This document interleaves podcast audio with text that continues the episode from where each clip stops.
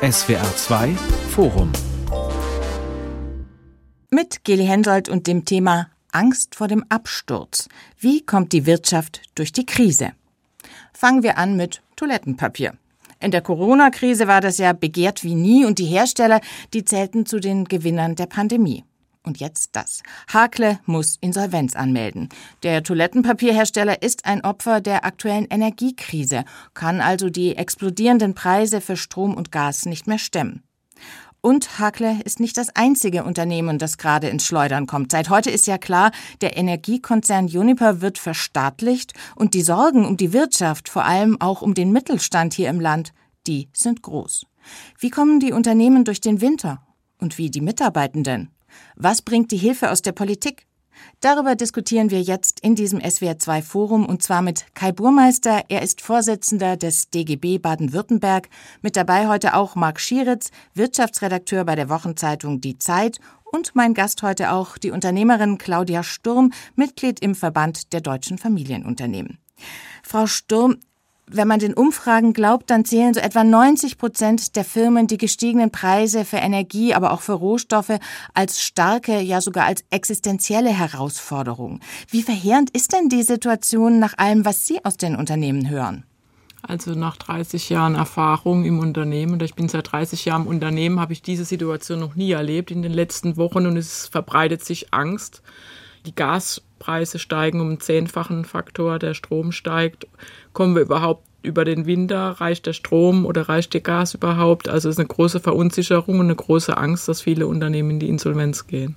Sie leiten ja zusammen mit Ihrem Bruder einen Maler- und Stuckateurbetrieb. Wie, wo und wie sehr spüren Sie denn die aktuelle Krise, gerade auch beim Thema Energie? Bei Energie, bei unseren Lieferanten spüren wir die Krise, so dass sie gar nicht mehr so produzieren können, wie sie möchten, weil es energieintensiv ist im Mineralwollbereich und im Styroporbereich, auch im Farbenbereich.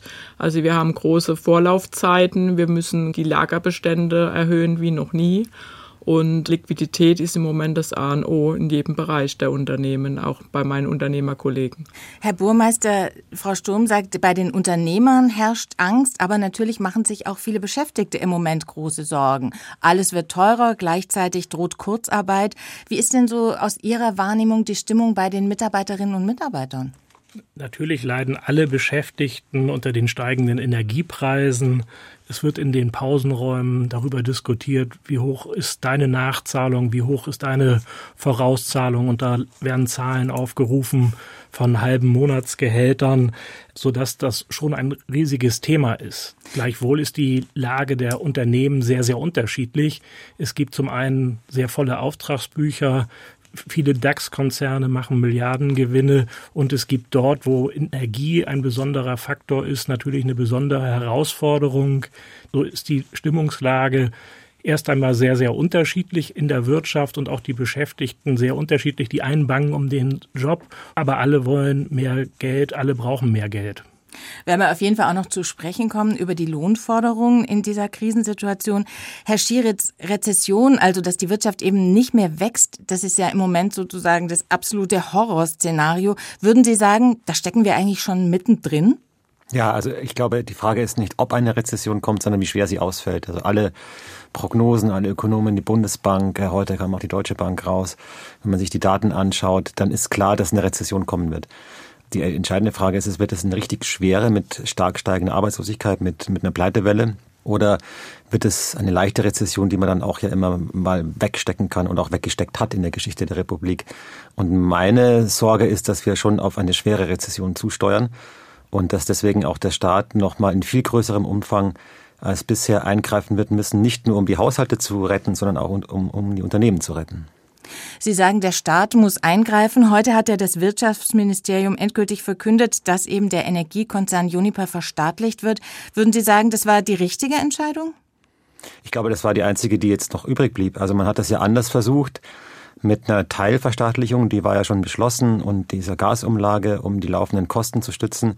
Das hat aber nicht gereicht. Äh, Uniper ist einfach faktisch insolvent und jetzt übernimmt man das staatlich. Der Staat steigt ein, wird zum Aktionär, zum Hauptaktionär, zum Eigentümer dieses Unternehmens, damit der Betrieb weitergehen kann, damit nicht die Kunden ohne Gas dastehen, die ganzen Stadtwerke und damit auch die Endkunden Und ich glaube, es gab einfach keine Alternative. Die Frage ist eher, hätte man es nicht gleich so machen sollen? Ich würde meinen ja, aber gut, das halt dann auch sind politische Prozesse. Frau Sturm, richtig oder nicht? Ja, ich glaube auch, man hätte es gleich machen sollen. Und ich meine, absolute Priorität hat im Moment, dass man den Gaspreis in den Griff bekommt, weil ich mache mir große Sorgen. Stichwort Deindustrialisierung. Viele Unternehmen, die international arbeiten, haben im Moment einen riesen Wettbewerbsnachteil. Es ist jetzt ganz, ganz wichtig, dass der Staat ja, vielleicht auch über eine Gasdeckelung äh, jetzt erstmal oder Absenkung des Bezugspreises und dieses Delta übernimmt. Aber es muss ganz schnell was passieren. Es ist jetzt äh, wirklich fünf nach zwölf und nicht fünf vor zwölf. Herr Burmeister, was würden Sie sagen, wie dramatisch ist die Situation, wenn der Staat eben wirklich Unternehmen übernimmt und aus der Wirtschaft auch noch da Zustimmung dafür kommt? Das zeigt offenbar, dass wir in einer ernsten Situation sind. Und ich finde, in ernsten Situationen muss der Staat verantwortlich handeln. Dann geht es darum, Sicherheit auszustrahlen und das, was systemrelevant ist an Unternehmen hier am Energiemarkt, auch zu stabilisieren. Von daher finde ich das richtig. Ich glaube, da darf es keine Dogmen der Volkswirtschaftslehre geben, dass man das nicht machen darf. Ich glaube, im Vordergrund muss stehen, wie sichern wir industrielle Strukturen, wie sichern wir Beschäftigung. Und dann kann es aus gewerkschaftlicher Sicht auch ein Ja zu Staatshilfen geben für Unternehmen. Das muss sicher an Bedingungen geknüpft werden, aber ich bin sehr dafür, dass wir Sicherheit für Unternehmen schaffen, weil nur so auch Beschäftigung sicher ist. Und Herr Schieritz hat das gesagt, wir sind in einer konjunkturellen schwierigen Situation. Da kommt es darauf an, nicht Unsicherheit zu verstärken, sondern alles dafür zu tun, dass Unternehmen produzieren können, dass Verbraucher nachfragen können. Das sind die Gebote der Stunde. Es ist ja auch wichtig zu sehen, dass diese Krise ja nicht ewig währen wird. Also wir sind ja schon dabei, die Regierung ist dabei, die Unternehmen sind dabei, alternative Energiequellen zu erschließen. Und ich habe mir das mal angeschaut, jetzt die Studienlage. Dieser Winter wird schwer, der nächste vielleicht noch, aber dann sozusagen kommen wir auch ohne russisches Gas einigermaßen klar. Also es geht jetzt ja nicht um eine Dauersubvention der deutschen Wirtschaft, sondern es geht darum, diese Durststrecke irgendwie zu überwinden und zu verhindern, dass da alles zerfällt, was an Struktur jetzt da ist. Und deswegen ist es, glaube ich, auch legitim zu sagen, in dieser Ausnahmesituation, es ist Krieg. Mhm. Ähm, wann, wenn nicht im Krieg, ist der Staat gefragt sozusagen, äh, diese Ausnahmesituation irgendwie zu überwinden. Und dann kann man auch wieder zu den geordneten Verhältnissen und marktwirtschaftlichen Verhältnissen zurückkehren. Die Frage ist eben, wie Deutschland durch diese Krisensituation, auch wenn sie jetzt in Anführungszeichen nur ein, zwei Winter geht, wie man da durchkommt und wie viele Opfer da eben auch auf der Strecke bleiben. Ja, werden wir uns jetzt das Beispiel Juniper angucken, werden denn da vielleicht noch weitere Unternehmen folgen? Müssen da vielleicht auch noch weitere folgen? Also muss der Staat sich da noch mehr engagieren? Ich glaube ja, wir brauchen einen Schutzschirm, beispielsweise für die öffentliche Daseinsversorgung. Wir haben viele kommunale Stadtwerke, die möglicherweise davon betroffen sind, dass Verbraucherinnen und Verbraucher die Energierechnung nicht werden zahlen können. Da darf es keinen Dominoeffekt geben. Wir müssen Stromsperren für die Konsumenten verhindern und wir müssen aber gleichzeitig auch verhindern, dass die Stadtwerke ins Trudeln geraten und auch andere öffentliche Einrichtungen wie Kitas, wie Krankenhäuser leiden ja auch unter den gestiegenen Energiepreisen. Hier braucht es einen besonderen Schutzschirm, dass uns die soziale Infrastruktur nach zwei Jahren Corona nicht vor die Hunde geht, sondern da braucht es auch das Signal, das ist letztlich eine demokratische Frage, auch, dass wir hier die öffentlichen Institutionen erhalten und auch Unternehmen, die von starken Energiepreisen betroffen sind, wo es vielleicht auch betriebswirtschaftlich keinen Sinn macht zu produzieren. Da brauchen wir Stabilisierungskonzepte, weil wir wollen eine Insolvenzwelle verhindern und wir wollen verhindern, dass uns die industrielle Substanz, die wir hier in Deutschland haben, verloren geht. Das ist das große Risiko und da darf es keine, ich sag mal, alte wirtschaftspolitischen Dogmen geben, dass man das nicht dürfte. Herr Schieritz hat recht, in der Krise sind immer bekanntlich alle Keynesianer, aber ich glaube, das ist sehr richtig. Über die Gegenfinanzierung unterhalten wir uns dann noch. Ich glaube schon, dass die ideologischen Scheuklappen abgelegt werden müssen. Also wir Familienunternehmer sind schon für den Weiterbetrieb der Kohlekraftwerke, Reaktivierung der Atomkraftwerke, wenn es geht, oder auch Reaktivierung von Kohlekraftwerken. Also wir müssen jetzt einfach versuchen, die Energie so günstig herstellen zu können, wie es geht. Und das Bundesemissionsschutzgesetz verhindert im Moment vieles für Alternativenergien, weil wir Baugenehmigungen brauchen brauchen für die Dinge. Und das muss jetzt vielleicht auch ausgesetzt werden in der Krise, dass wir einfach sagen, wir bekommen von heute auf morgen sehr kurzfristig diese Genehmigungen. Also da müssen wir einfach auch ein bisschen flexibler werden in der Gesetzgebung, nicht, dass die Unternehmer dann auch gleich im Strafrecht sind, wenn sie zum Beispiel ein Flüssiggas zweiten äh, Tank oder so selbst ins, aufs Unternehmergelände bringen. Also da erwarte ich mir auch ein bisschen mehr Flexibilität in der Handhabung und nicht so sehr nach der Gesetzeslage alles zu machen. Reden wir da auch nochmal über die Atomkraft, Frau Sturm? Ja, also ich bin im Moment, also wir auch vom Verband sagen, solange die Energielage so kritisch ist und auch wenn es nur sechs Prozent ist, was das Grünen Ministerium sagt, das Wirtschaftsministerium, Herr Habeck, bin ich besser sechs Prozent als null Prozent. Also sechs Prozent würden wir äh, gewinnen wir, an genau, Energie. Mhm. Genau, würden wir gewinnen und ich glaube schon, dass es kritisch ist, äh, jetzt über den Winter zu kommen und LNG ist ja auch noch nicht so ganz sicher, wie das alles klappt. Und die Kataris, die sind ja auch. Letztendlich fliegt der Herr Scholz jetzt erst nach Katar, um die, um die Verträge zu unterschreiben, bis, ob das dann wirklich alles passiert und kommt. Also ich erwarte einfach Flexibilität und dass wir manche Gesetze im Genehmigungsverfahren für irgendwelche Terminals oder so bei den Unternehmen, dass man die einfach jetzt mal aussetzt und dass das alles schnell vorangeht. Ich mal, die Zeit läuft uns weg, so habe ich im Moment den Eindruck. Sechs Prozent sind ganz schön viel, sagt Frau Sturm. Herr Scheritz, müssen wir noch mal über die Atomkraft reden? Naja, also ich, ich bin kein Experte für die Details, was da jetzt geht in den Kraftwerken oder nicht, aber ich würde sagen, wenn man Energie gewinnen kann durch den Weiterbetrieb, dann würde ich das auf jeden Fall machen und einfach das einfach mitnehmen. Also die Gegenargumente sagen, dann wird äh, Atom, atomarer Müll produziert, ist richtig, aber der ist jetzt schon seit 30 Jahren produziert worden. Ob da jetzt noch ein Jahr mehr oder weniger, würde ich sagen, ist mir egal, sondern lass die einfach laufen soweit das technisch möglich ist. Das kann ich jetzt nicht einschätzen. Aber ich glaube, also das sollte man machen. Und man muss, glaube ich, wie es auch schon gesagt wurde, tatsächlich an den Gaspreis ran. Denn ein bisschen ist das Problem ja, wir versuchen sozusagen die verschiedenen Effekte dieser Preise durch Hilfsprogramme aufzufangen, was unglaublich kompliziert ist, weil einfach die Lebenslagen verschieden sind.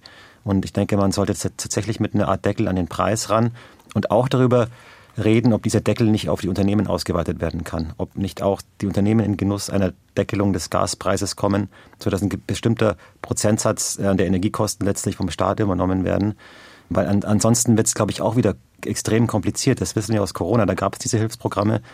Die sind immer kompliziert in der mhm. Antragsstellung. Und das könnte man wesentlich einfacher machen, wenn man einfach sagt, okay, ihr kriegt hier einen subventionierten Gaspreis bis zu einem bestimmten Grad, weil wir haben ja nicht genug Gas, wir müssen ja sparen. Aber bis zu einem bestimmten Prozentsatz des Vorjahresverbrauches, denke ich, könnte man das auch für die, für die Industrie deckeln. Ja, weinen Sie jetzt für die Industrie oder auch subventioniert für den Endverbraucher? Beides. Ich würde sagen, also der Endverbraucher ist ja ohnehin in der Debatte. Das wird ja jetzt geprüft von der Regierungskommission und man könnte das eben ausweiten auf die Unternehmen. Als DGB haben wir diesen Gaspreisdeckel ja in die Diskussion gebracht für die privaten Haushalte, weil wir gesehen haben, dass der Gaspreis extrem durch die Decke schießt und wir haben gesagt, es muss darum gehen, den Grundverbrauch für jeden Haushalt abzudecken und da muss halt der Staat in den Ausfall gehen und die Preisdifferenz finanzieren und das ist der Gaspreisdeckel. Ich verstehe nicht, warum die Regierung sich in dem dritten Entlastungspaket da nicht drauf hat verständigen können. Aber wenn es Betroffenheit auch in den Unternehmen gibt und die gibt es, soll man dort diesen Gaspreisdeckel auch ausweiten. Das hilft, Produktion zu stabilisieren und man muss im Gegenzug die Unternehmen, die besonders profitieren, das ist die Energiewirtschaft, das ist die Mineralölwirtschaft zur Gegenfinanzierung heranziehen, dass es, glaube ich, um beides gehen muss. Zum einen die Kosten deckeln für die privaten Haushalte, für die Menschen und für die Unternehmen, die da ins Schlingern geraten. Und auf der anderen Seite muss man die Krisengewinne abschöpfen. In anderen Ländern Europas geht das. Also ich meine, diesen Monat haben wir ja diese Zulage im September 300 Euro für jeden Mitarbeiter bei uns im Unternehmen oder für alle die Beschäftigte. Energiekostenpauschale die, die Energiekostenpauschale. Und ich muss wirklich sagen, ich bin dafür, dass es wirklich die Menschen bekommen, die es wirklich brauchen. Ich habe jetzt die 300 Euro Energiekostenpauschale nicht gebraucht. Also wir müssen jetzt schon versuchen, gezielt die staatlichen Mittel und aus staatlichen Steuergeldern gezielt an die äh, Mitarbeiter und Menschen, die es wirklich brauchen und die Unternehmen, die es wirklich brauchen. Und natürlich dürfen diese Programme nicht über die Förderbanken gehen oder die äh, KfW, sondern das muss ganz einfach handhabbar sein, weil die Banken war jetzt gerade mit meiner Hausbank, habe ich mich getroffen. Sie sagen auch, äh, wir gehen mit ihnen durch die Krise mit den Familienunternehmern, aber die Eigenkapitalhinterlegungen von der BaFin sind dermaßen angestiegen jetzt, dass die auch nicht einfach jedes Darlehen jetzt rausgeben können. Also das wird alles schwierig und deshalb muss der Staat ganz gezielt wirklich die Unternehmen, die es wirklich brauchen, und ich bin auch für die Gewinnabschöpfung bei Unternehmen, die jetzt nicht viel Gas einkaufen, also im Energiesektor, die jetzt zum Beispiel grüne Energie herstellen, warum sollen die von dieser Preiskopplung profitieren? Und wir müssen natürlich da auch auf europäisch jetzt mal schauen, dass diese Kopplungsmechanismen auch entkoppelt werden, ne? dass der Strompreis am Gaspreis hängt, äh, das ist ja im Moment auch wirklich kontraproduktiv. Man muss sich natürlich auch darüber im Klaren sein, wenn wir jetzt sagen, also es gibt diese Gasmangellage, bisher haben wir eher die Haushalte entlastet, jetzt sehen wir, okay, die Unternehmen brauchen das auch. Dann ist es natürlich so, jedes Gasmolekül, das von einem Unternehmen verbrannt wird, kann nicht mehr von einem Haushalt verbrannt mhm. werden. Also es gibt da auch einen Zielkonflikt und es wird darauf hinauslaufen, glaube ich, früher oder später, dass wir schon sagen müssen, sind wir bereit, mit einem Grad weniger äh, in der Wohnung zu leben, damit ein Arbeitsplatz erhalten werden kann? Oder sind wir das nicht? Und die Frage, glaube ich, muss man dann auch als Politik ehrlich beantworten. Also es gibt eben nur eine bestimmte Menge an Gas jetzt, die da ist. Und die muss irgendwie verteilt werden. Was der eine mehr hat, hat der andere weniger. Also ich habe es im Unternehmen heute Morgen bei uns mit meinen Mitarbeitern im Büro und wir haben die Heizung jetzt noch, obwohl es heute Morgen 6 Grad war um 6 Uhr bei uns, haben wir trotzdem die Innenheizung jetzt noch nicht eingeschaltet. Ich finde das Bewusstsein, auch mit das, wir machen das Licht aus, ich finde das Bewusstsein hat sich komplett geändert. Also wir geben doch alle unseren Beitrag jetzt schon und ich, ich soll mal einen dickeren Pulli anziehen. Also ich glaube, gemeinschaftlich wissen wir, wie, wie schwierig das alles ist und ich glaube schon, also die Haltung auch von Mitarbeitern und Freunden und so, alle sparen, fangen an zu sparen und überlegen, wann drehen sie die Heizung auf. Also ich glaube, das Bewusstsein ist schon da eine warme Wohnung, aber der Betrieb dicht wäre die falsche Alternative. Und deswegen müssen alle Sektoren dazu beitragen. Natürlich muss jeder Mensch gucken, wie er was einsparen kann.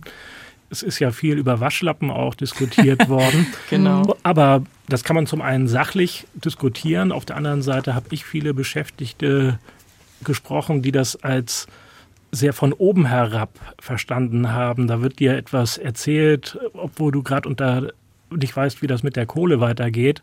Und das ist, glaube ich, etwas, wo man unterscheiden muss, was ist auf der einen Seite die Sache und was ist die, die Haltung dahinter.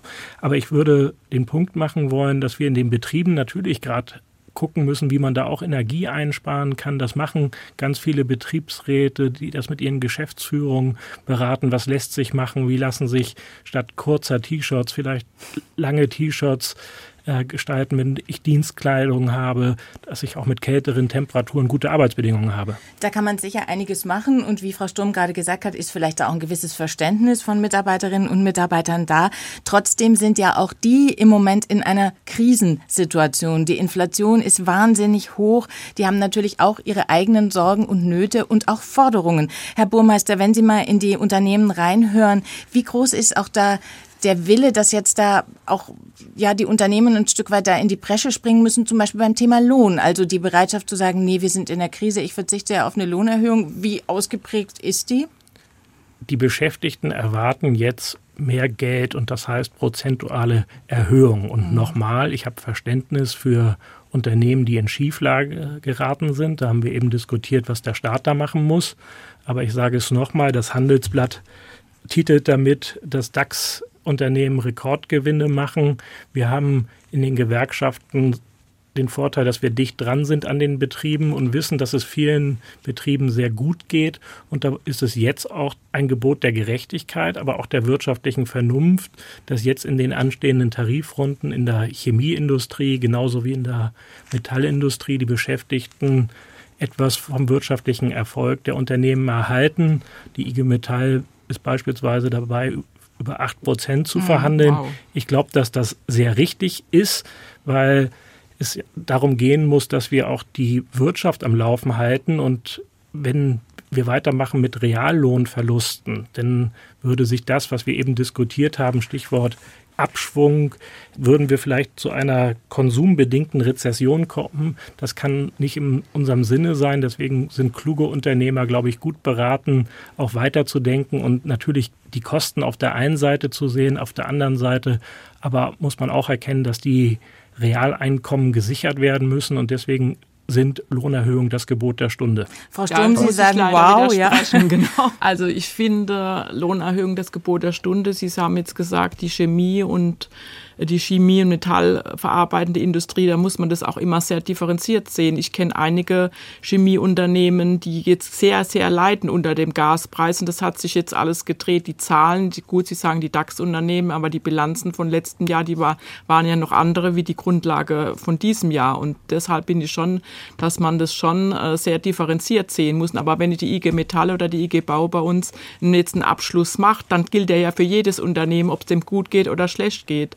Und ich kann Ihnen versichern, wir als Familienunternehmer, wir stehen hinter unseren Mitarbeitern und wir geben auch Darlehen raus. Ich habe jetzt auch einen Rundbrief geschrieben an die Mitarbeiter und habe gesagt, wenn es Not gibt, dann sind wir wie schon immer eigentlich für euch da. Aber das jetzt einfach, ach, wissen Sie, das Problem bei 8% Lohnerhöhung, gerne, gerne, gerne. Aber was bleibt denn von den 8%? Es bleibt ja eigentlich, gut, jetzt haben wir noch die Rezession und selbst mit den Lohnnebenkosten, wissen Sie auch, da bleibt ja nur noch 40 Prozent oder, also deshalb bin ich jetzt eher mal für eine Einmalzahlung, ein steuerfreier aller Corona-Zulage, dass man das auch ein bisschen verteilen kann und wirklich, man, wir müssen alle mit unseren Mitarbeitern in die Kommunikation gehen und sagen, wo, wo klemmt's, wo, wie können wir euch helfen? Und wenn man die Einmalzahlung von 3000 Euro, natürlich kann die auch nicht jedes Unternehmen bezahlen, auch die kleineren mittelständischen Unternehmen können das wahrscheinlich nicht so einfach, aber ich erwarte mir wirklich, dass das Geld auch bei den Mitarbeitern ankommt und nicht, dass der Staat jetzt in der Krise durch die Lohnerhöhung noch äh, Sozialversicherung und Lohnsteuer damit also noch mehr Einnahmen hat. Da bin ich jetzt eigentlich nicht so konform. Ich bitte um darf, ich, darf ich vermitteln? ja, bitte. Nein, also weil ich habe sehr viel Sympathie für die Position, ähm, dass natürlich die Arbeitnehmer an äh, Sympathie. Es ist einfach so, die, die, Arbeitnehmer müssen am Wirtschaftswachstum beteiligt werden und am Unternehmenserfolg. Und wenn ein Unternehmen gut verdient, dann äh, ist natürlich auch Raum dafür, Spielraum dafür Lohnerhöhungen. Ich glaube aber, der Ansatz, die Reallöhne müssen gesichert sein, der lässt sich nicht halten. Denn wir haben es mit real gerechnet, also Inflation rausgerechnet, einfach haben wir einfach einen Wohlstandsverlust. Mhm. Wir bezahlen ungefähr 200 Milliarden Euro mehr für Energie als in normalen Zeiten und dieses Geld ist einfach weg. Das hat jetzt Putin oder der norwegische Staat oder wer auch immer. Und es wird keine Reallohnsicherung geben können, weil einfach weniger Wohlstand da ist, weniger Kaufkraft da ist. Und das kann man auch nicht, glaube ich, wegkompensieren. Denn sozusagen dann treibt es wiederum nur die Inflation an. Also wir sind in einer Situation, in der ein Krieg herrscht und Wohlstand vernichtet wird. Und den kann man nicht durch Lohnerhöhungen wieder reinholen. Also natürlich müssen die Löhne steigen. Aber ich glaube, es wird nicht gelingen, auf breiter Basis sozusagen die realen Löhne zu sichern. Denn das wäre dann eine Illusion von Wohlstand. Die Sachen sind ja einfach nicht da. Das Gas ist nicht da, die Ersatzteile sind nicht da wegen der Lieferketten und all diese Dinge. Die kann man auch durch mehr Lohn quasi jetzt nicht einfach so herbeizaubern. Deswegen glaube ich, müssen wir schon bei aller Sympathie damit klarkommen, dass wir einen Verlust an Kaufkraft einfach haben. Herr Schieritz, in der Zustandsbeschreibung gar kein Widerspruch, wie herausfordernd die Lage ist. Ich plädiere für zwei Sachen. Zum einen gibt es jetzt Tarifverhandlungen, die werden erstmal für die Fläche geführt ja. und das ist auch erstmal ein guter Grundsatz. Und immer wenn ein Problem in einer besonderen wirtschaftlichen Lage ist, die einer Notlage gleichkommt, ist es nicht so, dass das Tarifsystem so starr ist, dass das denn für alle gilt, sondern da findet man Stichwort abweichende Tarifvertragsregelung immer auch Ausnahmen. Die gibt es aber nicht vorbehaltlos. Aber ich will dafür werben, dass unser Tarifsystem in Deutschland sehr, sehr flexibel ist. Das ist der eine Strang, der gemacht werden muss, um Realeinkommen zu sichern oder den Kaufkraftverlust, der da ist, auszugleichen. Und das Zweite, da würde ich auch noch für werben, wir haben jetzt drei Entlastungspakete. Da finden wir einiges von gut als Gewerkschaften. Es gibt aber auch einen Nachbesserungsbedarf.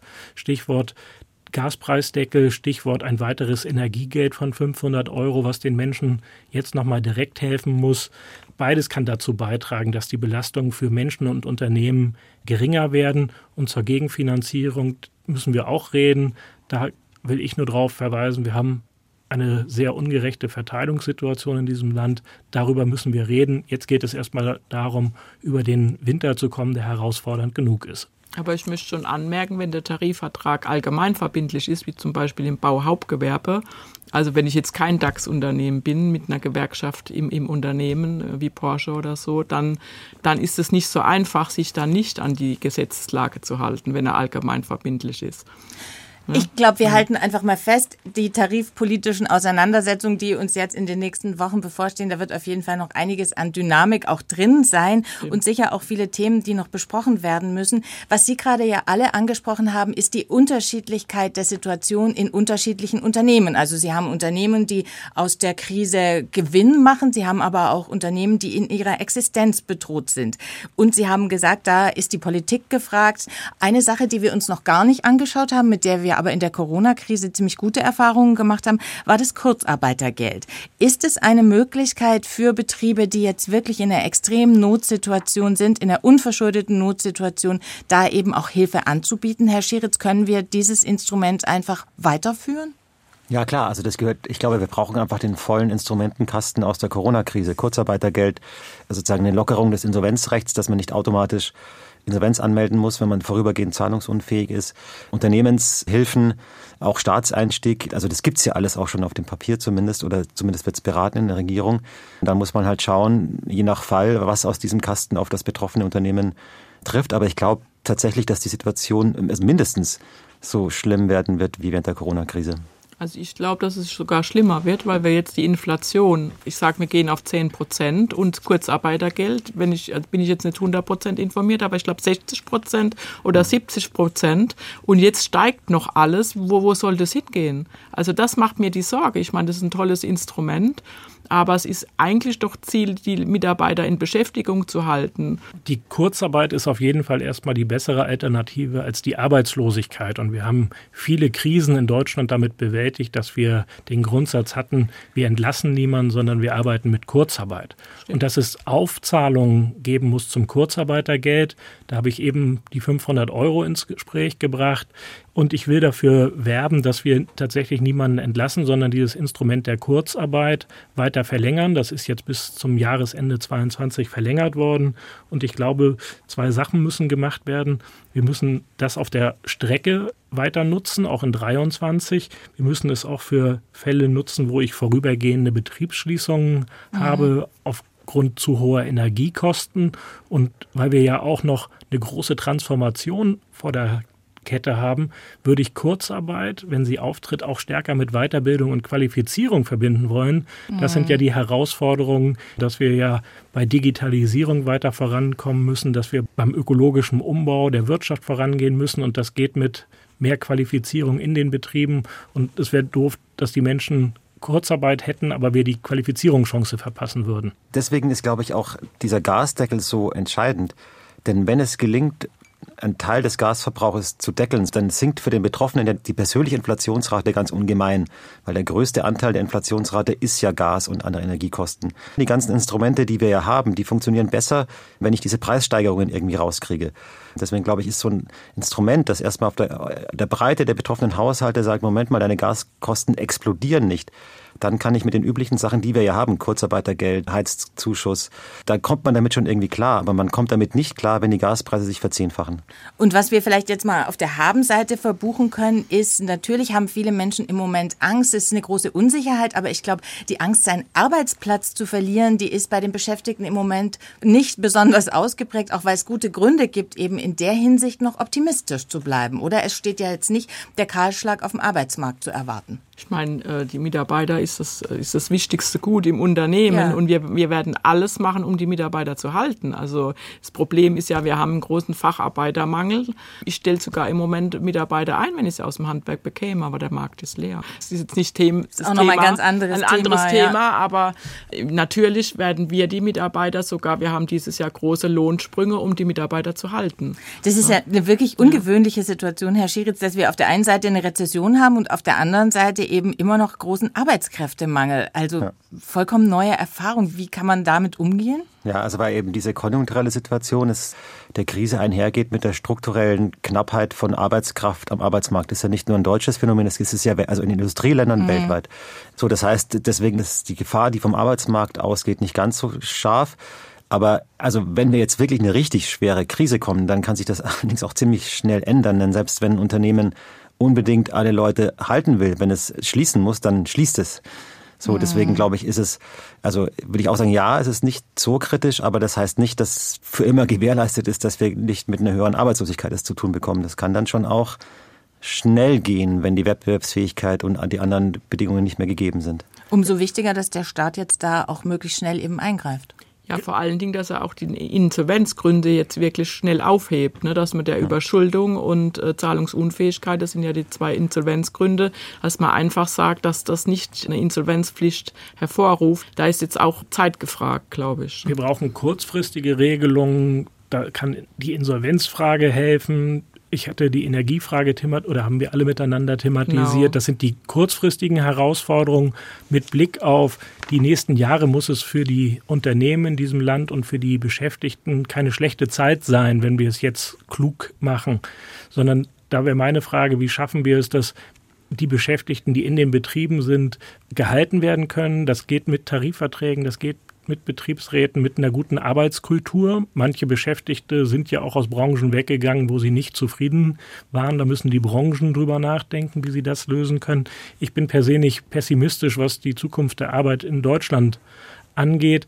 Es gibt aber auch Teilbranchen, wo wir natürlich die Sorge haben, dass Unternehmen jetzt auch ins Ausland verlagern. Das tun sie nicht, weil es da so schön ist, sondern es gibt immer noch Unternehmensstrategien, die teilweise darauf zielen, ins Ausland zu gehen, weil es da billiger ist.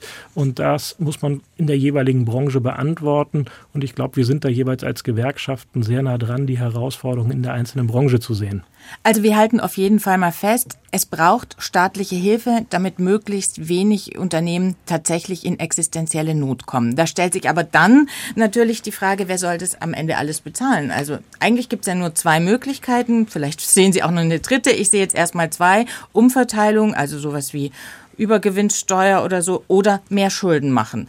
Welche würden Sie denn bevorzugen, Frau Sturm? Also ich ganz schwierige Frage. Also ich würde jetzt erst ich lange dran gefeilt. nee, ich würde jetzt mehr Schulden machen, Umverteilung natürlich. Ich würde beides machen, muss ich sagen. Ich würde mir die Unternehmen, die jetzt profitieren von dieser Geschichte, würde ich die Gewinnabschöpfung machen Natürlich müssen wir auch wieder zurück von weniger Schulden machen, aber jetzt im Moment muss der Staat den Geldhahn aufdrehen, muss aber auch überlegen, wo finanziere ich gegen und da, die die Profiteure dieser Krise sind. Da bin ich schon für eine Abschöpfung. Herr Lindner ist ein bisschen anderer Meinung als Frau Storm, Ja, genau. Also äh, Herr Lindner sagt ja weder das eine noch das andere. Und ich glaube, dass diese Position ist einfach nicht haltbar. Wie also er wird die aufgeben. Ja. Er wird die, äh, also ich zähle jetzt schon die Tage, bis es, weil ich glaube, es ist einfach nicht machbar. Herr Lindner ist ja nicht dumm oder heimtückisch, sondern er versucht natürlich die Positionen, die er hat, so lange wie möglich aufrechtzuerhalten. Aber ich glaube, die ist nicht haltbar. Er ist Finanzminister, ne? Deshalb. Er ist Finanzminister und muss beweisen, dass es kann. Aber ich glaube, ich würde es genauso in diesem Mix machen. Ich glaube, dass eine reine Schuldenfinanzierung in Zeiten, in denen wir es ohnehin mit hohen Inflationsraten zu tun haben und das Problem ja die Knappheit von Sachen ist und nicht die mangelnde Nachfrage, dass da eine reine Schuldenfinanzierung äh, problematisch wäre und ein Teil gegenfinanziert werden sollte. Aber weil das alles so schnell nicht geht, muss man sich mit den Schulden eben sozusagen erstmal aushelfen und da würde ich genau so einen Mix aus, aus Schulden und Abgaben, Steuern, wie auch immer man oder, und Einnahmen machen. Wir können auf jeden Fall festhalten, dass das plumpe Festhalten an einer Schuldenbremse uns ins Ökonomische Aus befördert, sowohl in der Krise als auch mit Blick auf die Herausforderung von Digitalisierung und ökologischen Umbau. Da braucht es einen handlungsfähigen Staat. Und dass wir von daher über Kreditfinanzierung nachdenken, ist das eine.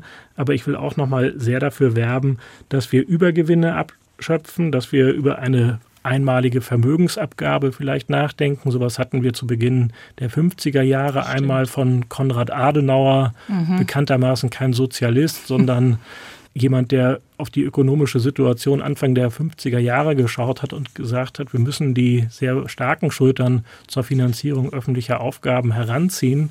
Und meine Frage wäre, ob wir im Jahr 2022 nicht in einer ähnlichen Situation wären, sodass man mit einer einmaligen Vermögensabgabe durchaus auch die Krisenkosten gerecht verteilen kann, je nachdem, was jeder leisten kann. Ja, ich denke, wir müssen natürlich im Moment auch nochmal die EZB-Politik, ich meine, Sie sagen zwar, wir sollen uns nicht mehr verschulden, aber faktisch gibt es ja so viele Nebenhaushalte, dass die Schuldenbremse gibt es ja, so empfinde ich es als Unternehmer, so richtig gibt es die ja gar nicht mehr. Ja. Das sind alles buchhalterische Tricks, also wenn ich so buchen würde, wie der Staat manchmal die Sachen wegbucht, dann äh, hätte ich ein Problem im Finanzamt, glaube ich. Also ich meine, wenn man sich mal die EZB-Politik und die Frau Lagarde, ich finde, die hat auch zu spät reagiert und natürlich ist es auch ein europäisches Thema.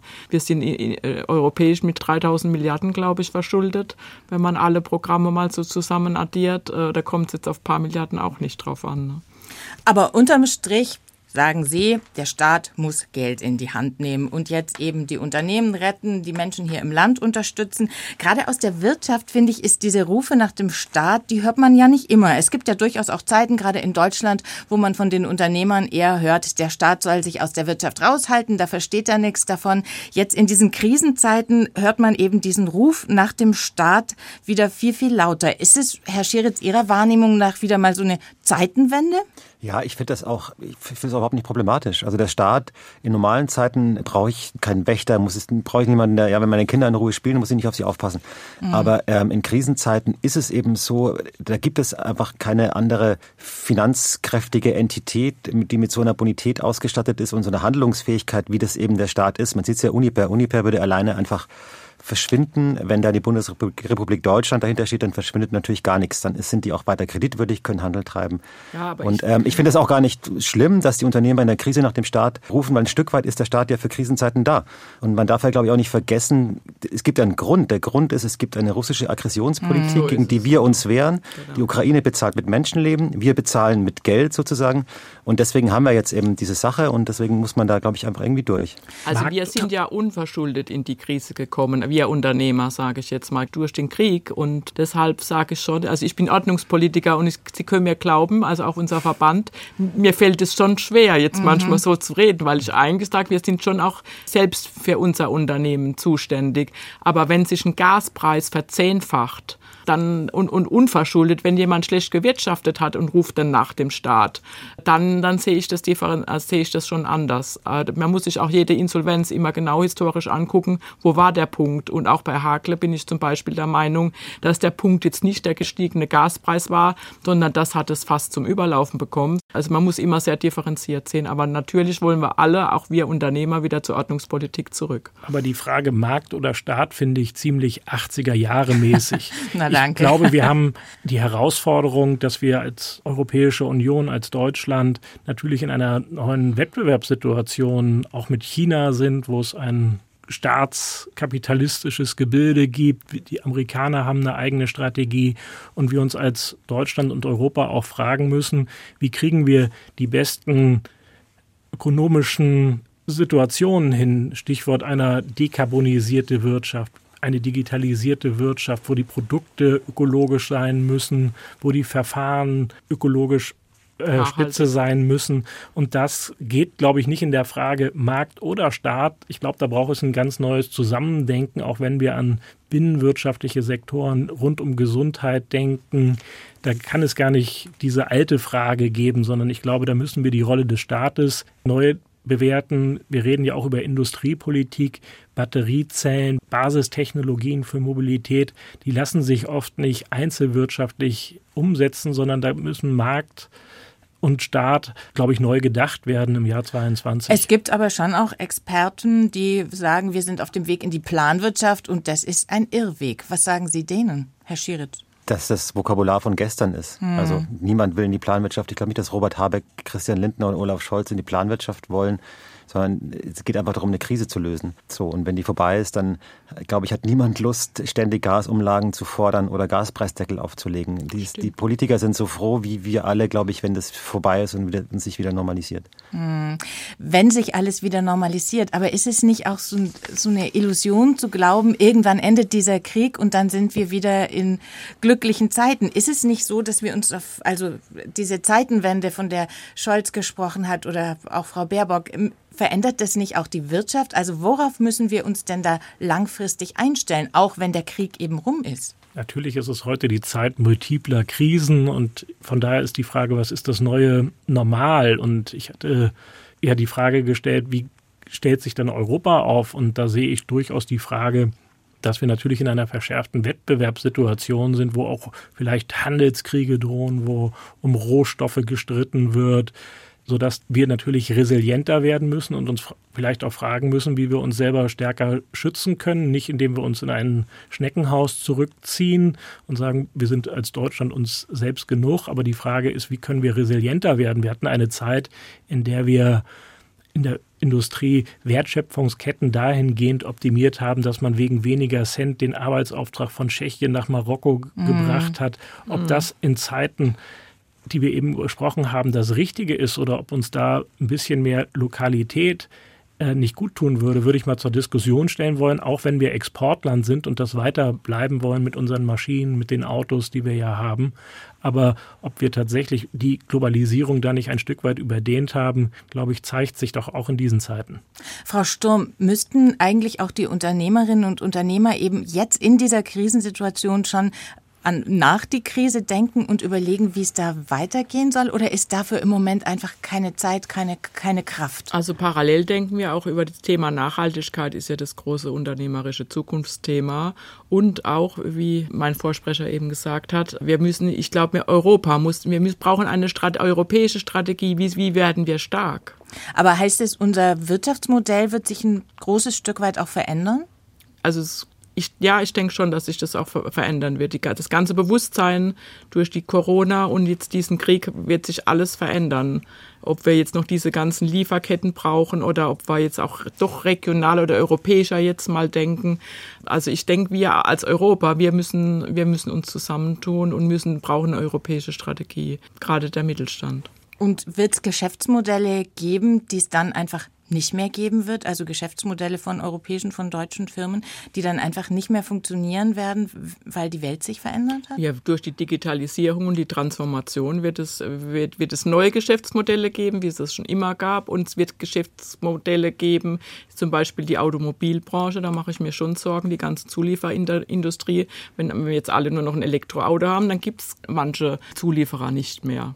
Und ich meine, die Energiepreise werden ja weiterhin ein entscheidender Wirtschaftsfaktor sein. Also werden wir langfristig eben auch bestimmte Branchen nicht mehr in Europa haben, weil wir da international auch nicht mithalten können preislich? Also ich glaube wirklich, dass wir versuchen müssen, gerade im Energiebereich alle alternativen Möglichkeiten, Wasserstoff, Windkraft, alles auszubauen, was geht und auch da die Genehmigungsverfahren, gerade die Leitung von Nord nach Süd, diese Sachen zu vereinfachen. Also das muss absolutes Ziel sein, dass wir die Wertschöpfung in Europa halten und dass die nicht ins Ausland geht. Wir sind am Beispiel des Maschinenbaus, wir sind am Beispiel des Fahrzeugbaus ja gerade in Baden-Württemberg ja. Spitze und ich glaube, dass wir das schon weiterentwickeln können. Da haben wir ja einen guten Ruf und Innovation und Veränderung ist uns ja nicht fremd. Von daher glaube ich, kann uns das schon gelingen, dass uns auch die Transformation der Industrie gelingt. Da muss man aufpassen, dass es nicht einzelne Unternehmer gibt, die den Technikwandel dafür nutzen, um ins Ausland zu gehen, mhm. weil es da billiger ist. Aber wir können Elektroautos bauen, wir können Wasserstoff und LKWs verbinden. Wir können die Brennstoffzelle, das können, sind auch Zukunftsprodukte. Das würde ich sagen, da muss sich die Industrie ändern und das begleiten wir als Gewerkschaften auch sehr konstruktiv mit den Betriebsräten, mit den Vertrauensleuten. Und die zweite Frage des Wachstumsmodells wäre, ob wir nach Corona die Lehre ziehen, Gesundheit, Pflege, da ist geklatscht worden. Aber ob wir das als Wirtschaftsfaktor schon sehen oder eher als Kostenfaktor, da habe ich als Gesellschaft eine Fragezeichen dran. Und ich wäre dafür, dass wir diese ganzen Fragen der öffentlichen sozialen Dienstleistung auch stärker als Chance für gute Arbeitsmöglichkeit, für gute Beschäftigung sehen und es stärker als eigenständigen wirtschaftlichen Faktor entwickeln. Da ist Deutschland leider eher unterentwickelt. Herr Schieritz, Sie haben ganz am Anfang gesagt, ein, zwei Winter wird uns die Krise jetzt noch gefangen halten. Gehen wir denn dann, geht die deutsche Wirtschaft dann möglicherweise gestärkt aus dieser Krise? Weiß ich nicht. Also ich hm. wäre froh, wenn sie einigermaßen gut durchkommt. Und ich glaube auch, natürlich gibt diese, diese langfristigen Herausforderungen, die bleiben ja, die gehen nicht weg. Aber trotzdem würde ich sozusagen konzeptionell schon unterscheiden zwischen dieser wirklich jetzt akuten Phase, die man irgendwie überwinden muss, und dann der langfristigen Transformationsaufgabe, da bin ich auch gar nicht so pessimistisch, weil ich irgendwie habe mal gesagt, den deutschen Ingenieuren und Ingenieurinnen kann man alles zutrauen. Das sehe ich ein bisschen auch so. Die, das, wir werden das auch mit der Elektromobilität hinkriegen.